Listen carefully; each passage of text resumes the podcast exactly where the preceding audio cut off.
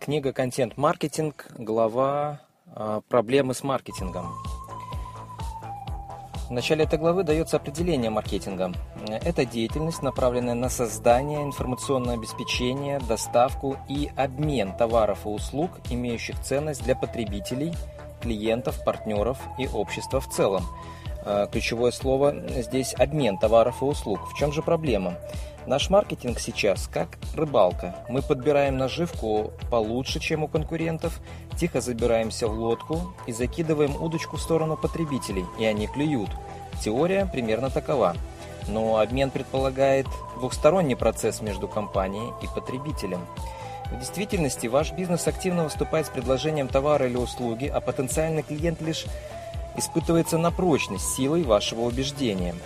И слабость вот этого подхода в том, что невозможно предугадать, когда именно люди будут готовы купить наш товар или услугу. Например, со временем автор собирается приобрести новую машину. Но сейчас вполне доволен той, что у него есть, и ни один специалист по маркетингу не сможет даже приблизительно сказать, когда он созреет. Кто-то обратит внимание на недавний дорогостоящий ремонт, другие будут строить свои догадки на том, как долго он ездит на этой машине или какой у нее пробег. Но никто точно не может сказать, что именно заставит его избавиться от нее. Да и сам он этого не знает. Но что хуже, э, маркетологи вынуждены платить другим людям за доступ, э, ну, в данном случае к автору, который желает купить автомобиль.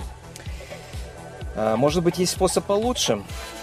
И э, тут, значит, такая мысль высказывается. Э, да, есть сейчас такой синдром перегрузки канала. Люди отступают, закрываются и ищут убежище от информационного нашествия. Они в буквальном смысле отключаются. Только задумайтесь, ваша электронная почта ломится от нескончаемого потока писем. У вас есть возможность зайти на миллиард сайтов и пересмотреть столько же видео. Из вашего почтового ящика уже выливается печатный мусор. И кругом одна реклама. Мы еще не берем в расчет голосовую почту, СМС, блоги или обновления в социальных сетях.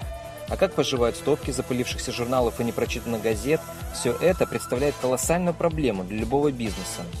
Если клиенты не получают вашу информацию, то, скорее всего, они о вас уже и не думают.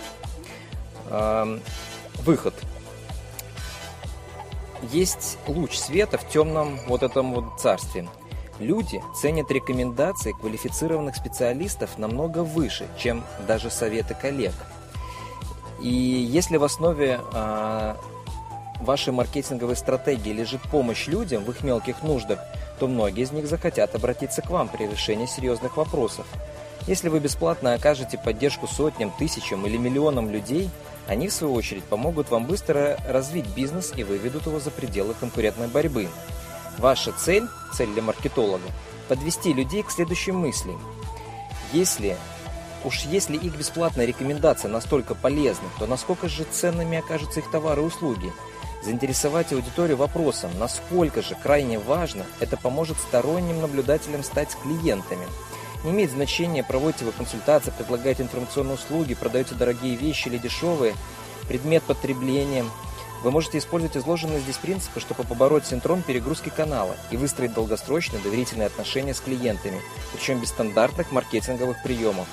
Если вы помогаете людям, они помогут вам. Вовлекайте других.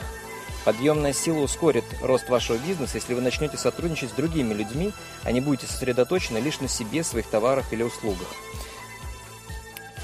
На этом я, наверное, закончу эту мысль. А в следующих выпусках а, мы более подробно рассмотрим формулу подъемной силы в контент-маркетинге. Спасибо за внимание.